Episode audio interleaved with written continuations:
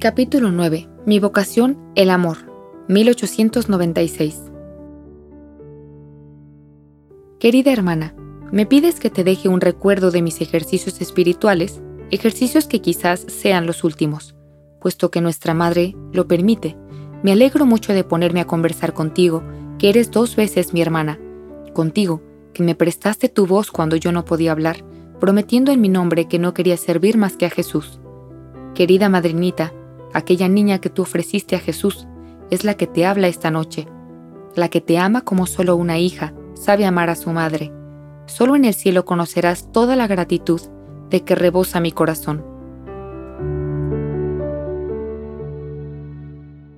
Los secretos de Jesús. Hermana querida, tú querrías escuchar los secretos que Jesús confía a tu hijita. Yo sé que esos secretos te los confía también a ti, pues fuiste tú quien me enseñó a coger las enseñanzas divinas. Sin embargo, trataré de balbucir algunas palabras, aunque siento que a la palabra humana le resulta imposible expresar ciertas cosas que el corazón del hombre apenas si puede vislumbrar. No creas que estoy nadando entre consuelos. No, mi consuelo es no tenerlo en la tierra. Sin mostrarse, sin hacerme oír su voz, Jesús me instruye en secreto. No lo hace sirviéndose de libros, pues no entiendo lo que leo, pero a veces viene a consolarme una frase como la que he encontrado al final de la oración, después de haber aguantado en el silencio y en la sequedad. Este es el maestro que te doy, él te enseñará todo lo que debes hacer. Quiero hacerte leer en el libro de la vida, donde está contenida la ciencia del amor. La ciencia del amor. Sí, estas palabras resuenan dulcemente en los oídos de mi alma. No deseo otra ciencia, Después de haber dado por ella todas mis riquezas, me parece como a la esposa del cantar de los cantares, que no he dado nada todavía. Comprendo también que, fuera del amor, no hay nada que pueda hacernos gratos a Dios, que ese amor es el único bien que ambiciono. Jesús se complace en mostrarme el único camino que conduce a esa hoguera divina. Ese camino es el abandono del niñito que se duerme sin miedo en brazos de su padre. El que sea pequeñito, que venga a mí, dijo el Espíritu Santo por boca de Salomón. Y ese mismo Espíritu de amor dijo también que a los pequeños se les compadece y perdona, y en su nombre el profeta Isaías nos revela que en el último día el Señor apacentará como un pastor a su rebaño, reunirá los corderitos y los estrechará contra su pecho. Y como si todas esas promesas no bastaran, el mismo profeta cuya mirada inspirada se hundía ya en las profundidades de la eternidad, exclama en nombre del Señor, como una madre acaricia a su hijo, así os consolaré yo, os llevaré en brazos y sobre las rodillas os acariciaré. Sí, madrina querida, ante un lenguaje como este, solo cabe callar y llorar de agradecimiento y de amor. Si todas las almas débiles e imperfectas sintieran lo que siente la más pequeña de todas las almas, el alma de tu Teresita, ni una sola perdería la esperanza de llegar a la cima de la montaña del amor, pues Jesús no pide grandes hazañas, sino únicamente abandono y gratitud. Como dijo en el Salmo, no aceptaré un becerro de tu casa, ni un cabrito de tus rebaños, pues las fieras de la selva son mías, y hay miles de bestias en mis montes, conozco todos los pájaros del cielo. Si tuviera hambre, no te lo diría, pues el orbe y cuanto lo llena es mío. ¿Comeré yo carne de toros? ¿Beberá sangre de cabritos? Ofrece a Dios sacrificios de alabanza y de acción de gracias. He aquí, pues, todo lo que Jesús exige de nosotros no tiene necesidad de nuestras obras, sino solo de nuestro amor, porque ese mismo Dios, que declara que no tiene necesidad de decirnos si tiene hambre, no vacila en mendigar un poco de agua a la samaritana.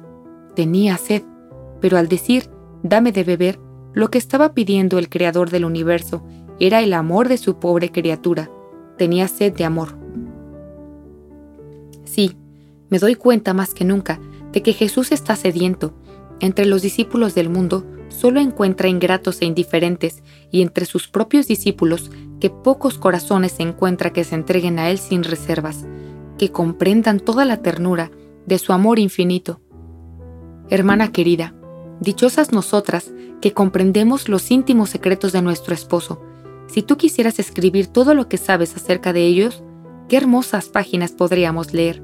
Pero ya lo sé, prefieres guardar los secretos del rey en el fondo de tu corazón, mientras que a mí me dices que es bueno publicar las obras del Altísimo. Creo que tienes razón en guardar silencio, y solo por complacerte escribo yo estas líneas, pues siento mi impotencia para expresar con palabras de la tierra los secretos del cielo, y además, aunque escribiera páginas y más páginas, tendría la impresión de no haber empezado todavía. Hay tanta variedad de horizontes, matices tan infinitamente variados, que solo la paleta del pintor celestial podrá proporcionarme, después de la noche de esta vida, los colores apropiados para pintar las maravillas que Él descubre a los ojos de mi alma. Hermana querida, me pedías que te escribiera mi sueño y mi doctrinita, como tú la llamas. Lo he hecho en las páginas que siguen, pero tan mal que me parece imposible que consigas entender nada.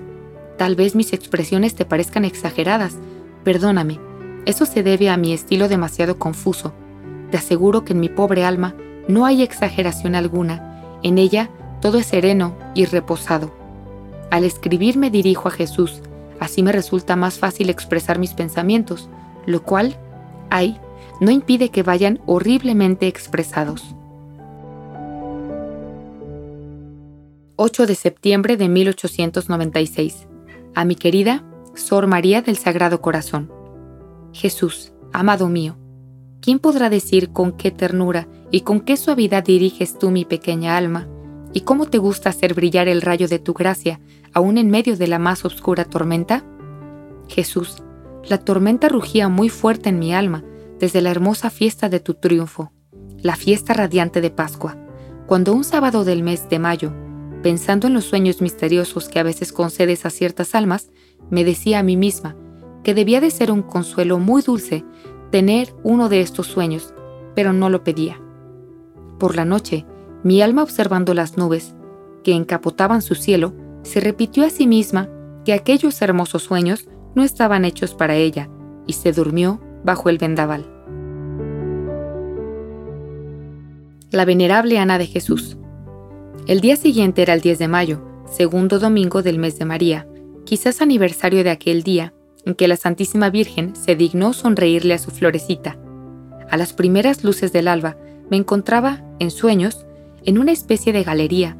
Había en ella varias personas más, pero alejadas. Solo nuestra madre estaba a mi lado. De pronto, sin saber cómo habían entrado, vi a tres carmelitas, vestidas con capas blancas y con los grandes velos echados, me pareció que venían por nuestra madre, pero lo que entendí claramente fue que venían del cielo. Yo exclamé en lo hondo del corazón, ¿cómo me gustaría ver el rostro de una de esas carmelitas? Y entonces, la más alta de las santas, como si hubiese oído mi oración, avanzó hacia mí. Al instante, caí de rodillas. Y oh felicidad, la carmelita se quitó el velo, o mejor dicho, lo alzó y me cubrió con él. Sin la menor vacilación, reconocí a la venerable Ana de Jesús, la fundadora del Carmelo en Francia.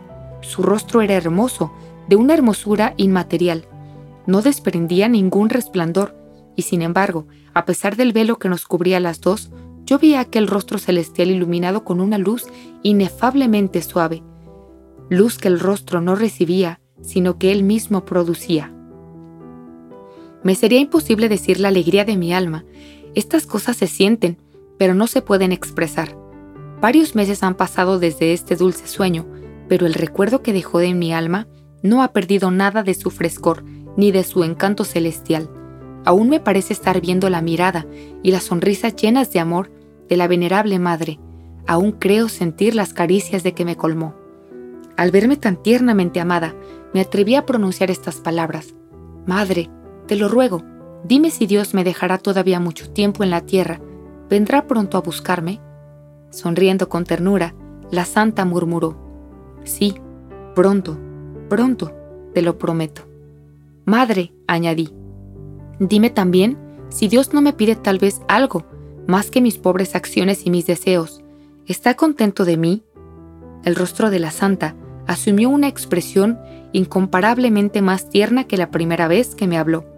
Su mirada y sus caricias eran ya la más dulce de las respuestas. Sin embargo, me dijo, Dios no te pide ninguna otra cosa. Está contento, muy contento.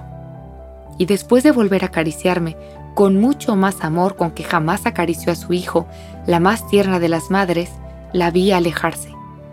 Mi corazón rebosaba de alegría, pero me acordé de mis hermanas y quise pedir alguna gracia para ellas, pero ay, me desperté.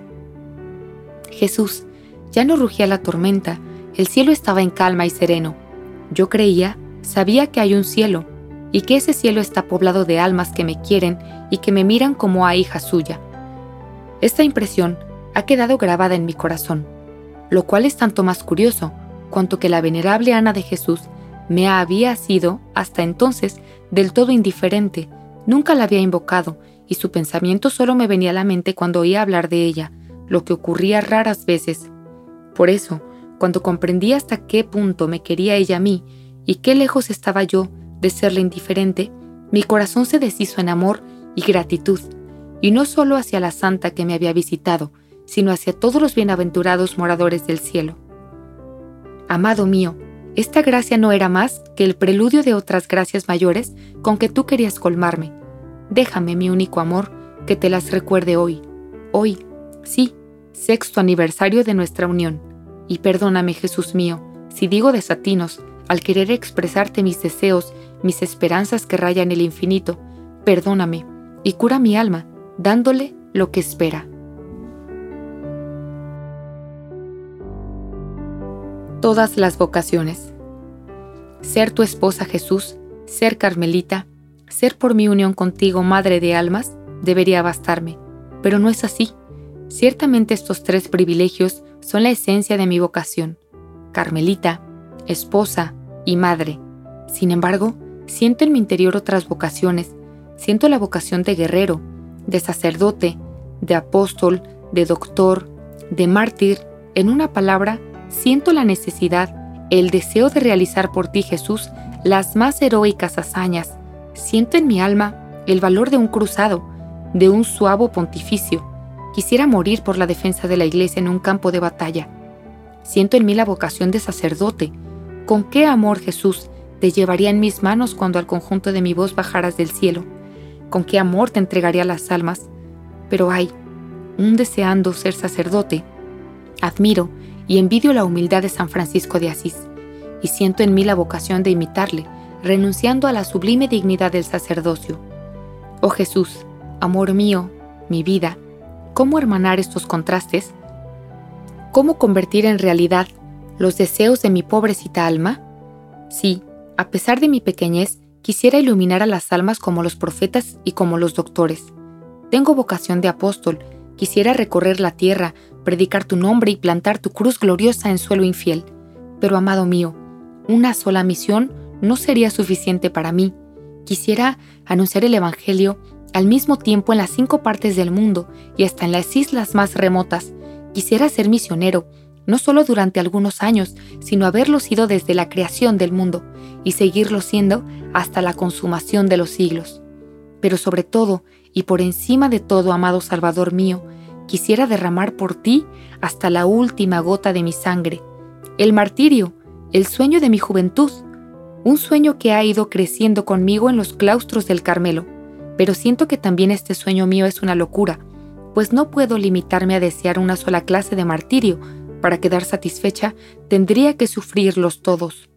Como tú, adorado esposo mío, quisiera ser flagelada y crucificada, quisiera morir desollada, como San Bartolomé, quisiera ser sumergida como San Juan en aceite hirviendo, quisiera sufrir todos los suplicios infligidos a los mártires, con Santa Inés y Santa Cecilia, quisiera presentar mi cuello a la espada, y como Juana de Arco, mi hermana querida, quisiera susurrar tu nombre en la hoguera.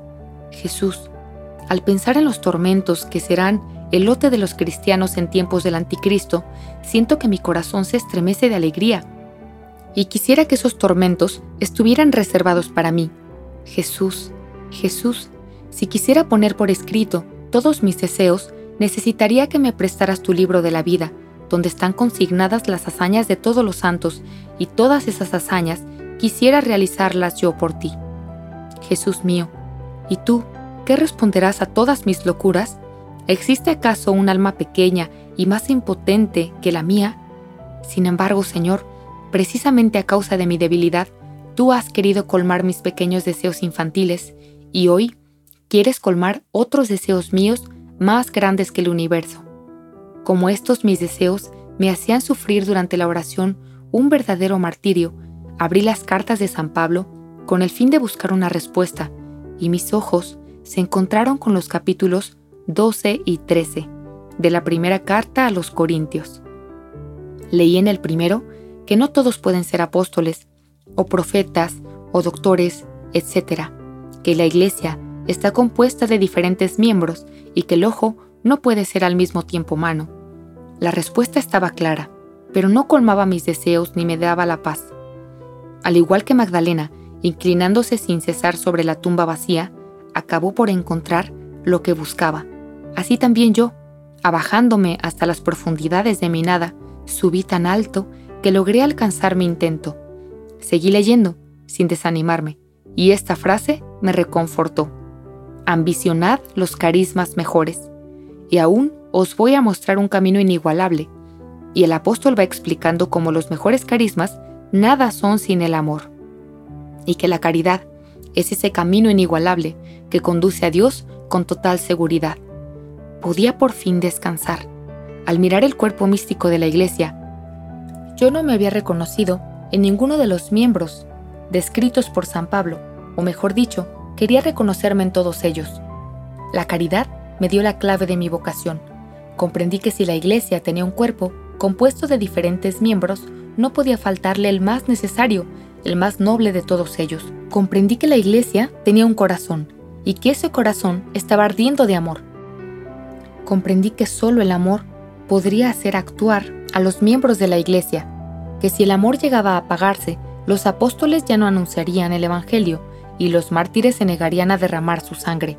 Comprendí que el amor encerraba en sí todas las vocaciones, que el amor lo era todo, que el amor abarcaba todos los tiempos y lugares. En una palabra, que el amor es eterno. Entonces, al borde de mi alegría delirante, exclamé, Jesús, amor mío, al fin he encontrado mi vocación. Mi vocación es el amor. Sí, he encontrado mi puesto en la iglesia, y ese puesto, Dios mío, eres tú quien me lo ha dado. En el corazón de la iglesia, mi madre, yo seré el amor. Así lo seré todo, así mi sueño se verá hecho realidad. ¿Por qué hablar de alegría delirante? No, no es esta la expresión justa, es más bien la paz, tranquila y serena del navegante al divisar el faro que ha de conducirle al puerto. Oh faro luminoso del amor, yo sé cómo llegar hasta ti. He encontrado el secreto para apropiarme tu llama. No soy más que una niña, impotente y débil. Sin embargo, es precisamente mi debilidad lo que me da la audacia para ofrecerme como víctima tu amor. Oh Jesús, antiguamente, solo las hostias puras y sin mancha eran aceptadas por el Dios fuerte y poderoso. Para satisfacer a la justicia divina, se necesitaban víctimas perfectas, pero a la ley del temor le ha sucedido la ley del amor. Y el amor me ha escogido a mí, débil e imperfecta criatura como holocausto. ¿No es esta una elección digna del amor? Sí. Para que el amor quede plenamente satisfecho, es preciso que se abaje hasta la nada y que transforme en fuego esa nada. Lo sé Jesús, el amor solo con amor se paga. Por eso he buscado y hallado la forma de aliviar mi corazón devolviéndote amor por amor. Ganaos amigos con el dinero injusto para que os reciban en las moradas eternas. Este es, Señor, el consejo que diste a tus discípulos después de decirles que los hijos de las tinieblas son más astutos en sus negocios que los hijos de la luz. Y yo, como hija de la luz, comprendí que mis deseos de serlo todo de abarcar todas las vocaciones eran riquezas que podían muy bien hacerme injusta, por eso me he servido de ellas para ganarme amigos. Acordándome de la oración de Eliseo a su padre Elías, cuando se atrevió a pedirle su doble espíritu, me presenté ante los ángeles y los santos y les dije, Yo soy la más pequeña de las criaturas, conozco mi miseria y mi debilidad, pero sé también cuánto les gusta a los corazones nobles y generosos hacer el bien. Os suplico, pues, Bienaventurados moradores del cielo, os suplico que me adoptéis por hija, solo vuestra será la gloria que me hagáis adquirir. pero dignaos escuchar mi súplica. Ya sé que es temeraria, sin embargo, me atrevo a pediros que me alcancéis vuestro doble amor. Jesús, no puedo ir más allá de mi petición. Temería verme aplastada bajo el peso de mis audaces deseos. La excusa que tengo es que soy una niña, y los niños no piensan en el alcance de sus palabras. Sin embargo, sus padres, cuando ocupan un torno y poseen inmensos tesoros, no dudan en satisfacer los deseos de esos pequeñajos a los que aman tanto como a sí mismos. Por complacerles, hacen locuras y hasta se vuelven débiles. Pues bien, yo soy la hija de la iglesia, y la iglesia es reina, pues es tu esposa, oh divino, rey de reyes. Arrojar flores. No son riquezas ni gloria, ni siquiera la gloria del cielo, lo que pide el corazón del niñito. Él entiende muy bien que la gloria pertenece a sus hermanos, los ángeles y los santos. La suya será un reflejo de la que irradia de la frente de su madre. Lo que él pide es el amor. No sabe más que una cosa, amarte Jesús. Las obras deslumbrantes le están vedadas. No puede predicar el Evangelio ni derramar su sangre. Pero ¿qué importa? Sus hermanos trabajan en su lugar y él como un niño pequeño se queda muy cerquita del trono del rey y de la reina y ama por sus hermanos que luchan. Pero ¿cómo podrá demostrar él su amor si es que el amor se demuestra con obras? Pues bien, el niñito arrojará flores, aromará con sus perfumes el trono real, cantará con su voz argentina el cántico del amor. Sí, amado mío, así es como se consumirá mi vida. No tengo otra forma de demostrarte mi amor que arrojando flores, es decir, no dejando escapar ningún pequeño sacrificio, ni una sola mirada, ni una sola palabra, aprovechando hasta las más pequeñas cosas y haciéndolas por amor. Quiero sufrir por amor y hasta gozar por amor. Así arrojaré flores delante de tu trono. No encontraré ni una sola en mi camino que no deshoje para ti. Y además, al arrojar mis flores, cantaré.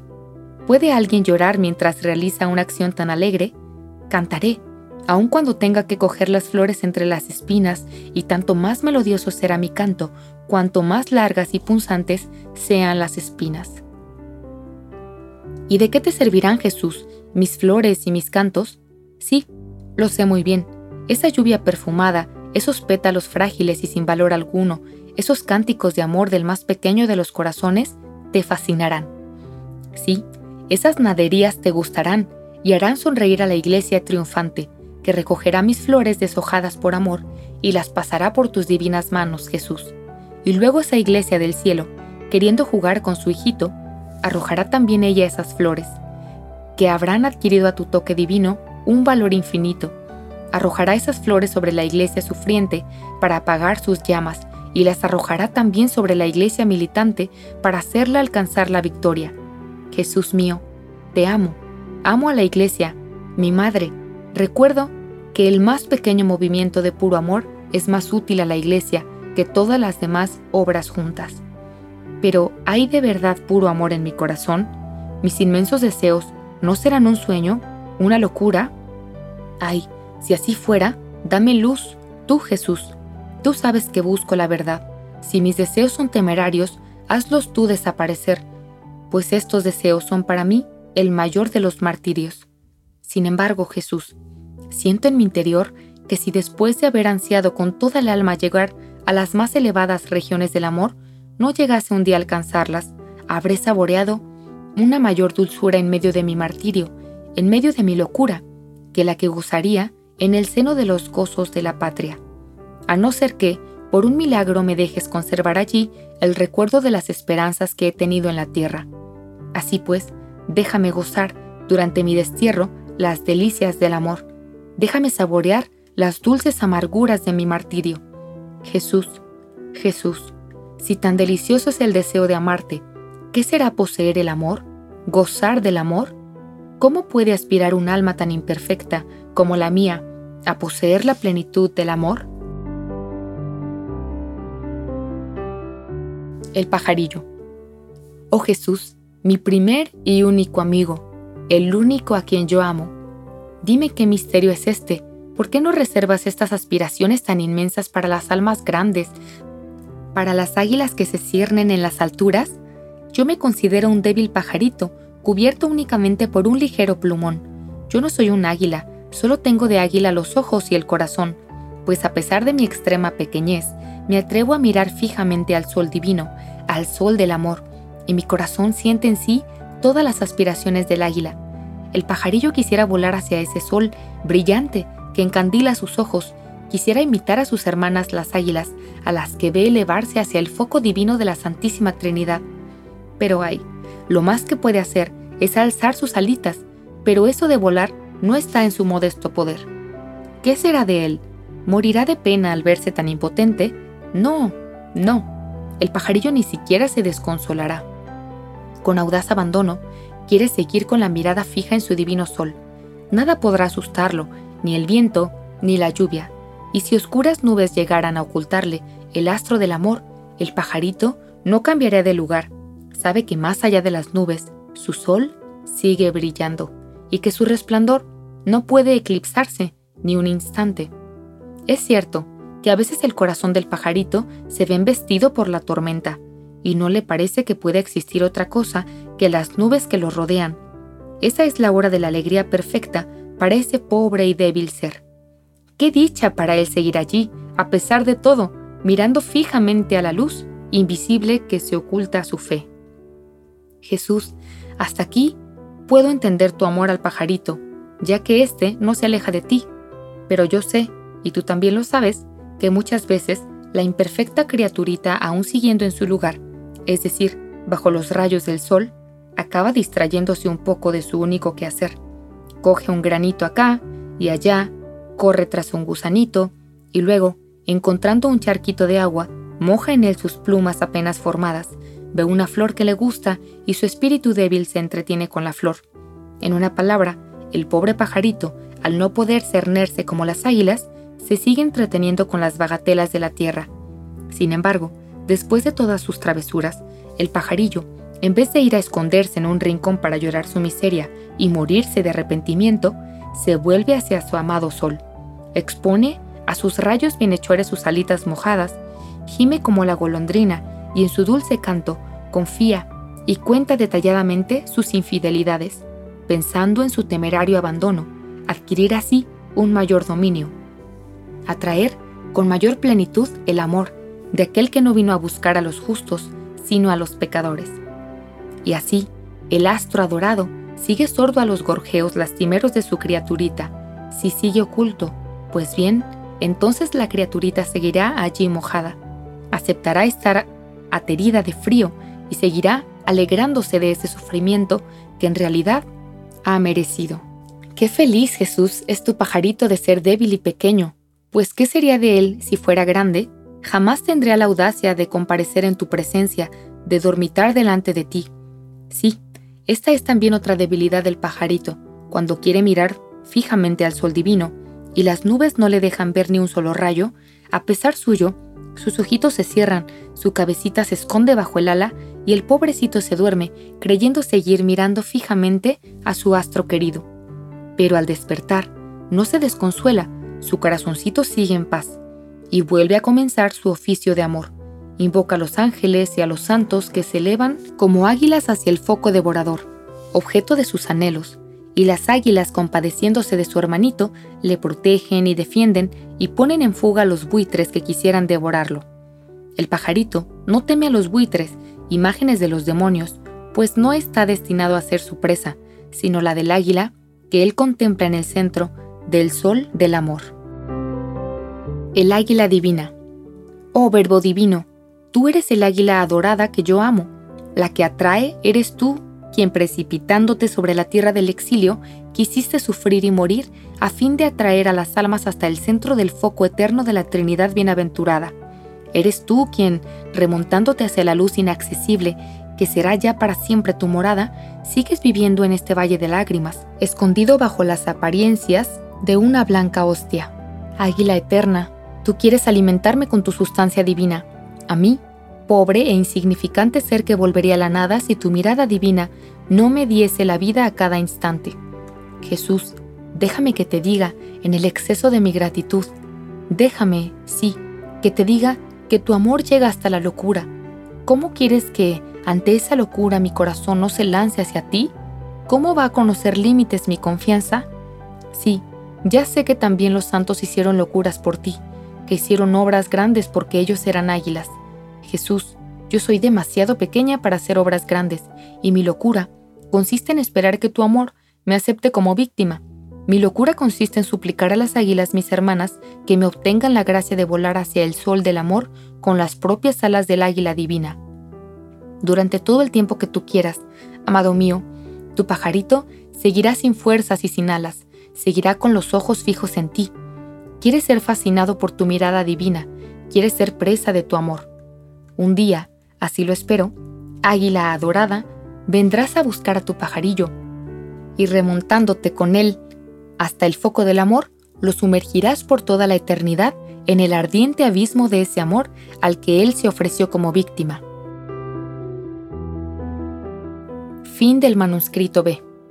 Que no pueda yo, Jesús, revelar a todas las almas pequeñas cuán inefable es tu condescendencia. Estoy convencida de que, si por uno imposible encontrases un alma más débil y más pequeña que la mía, te complacerías en colmarla de gracias todavía mayores, con tal de que ella se abandonase con entera confianza a tu misericordia infinita. Pero ¿por qué estos deseos, Jesús, de comunicar los secretos de tu amor? ¿No fuiste tú, y nadie más que tú, el que me los enseñó a mí? ¿Y no puedes entonces revelárselos también a otros? Sí, lo sé muy bien, y te conjuro a que lo hagas. Te suplico que hagas descender tu mirada divina sobre un gran número de almas pequeñas. Te suplico que escojas una legión de pequeñas víctimas dignas de tu amor. La insignificante sortereza del niño Jesús de la Santa Faz.